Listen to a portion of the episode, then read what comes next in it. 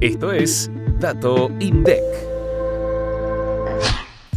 En marzo de 2023, las ventas en supermercados crecieron 3,8% a nivel interanual y 1,3% con respecto a febrero. El ticket promedio fue de 4.617 pesos, un 83,6% más que en marzo de 2022. Las ventas en los salones de ventas significaron el 96,8% de las ventas totales, mientras que los canales online representaron el 3,2%. Por cada mil pesos gastados en supermercados, 265 fueron destinados al consumo de artículos de almacén, 138 en artículos de limpieza y perfumería, 136 en bebidas y 117 a carnes. El 37,1% de las ventas se pagaron en tarjetas de crédito, el 30% con tarjeta de débito y el 28,1% en efectivo.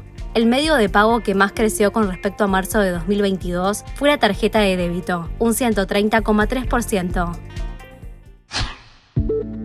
Para más información, escucha este viernes mucho más que un número. Activa la campanita para no perderte los próximos episodios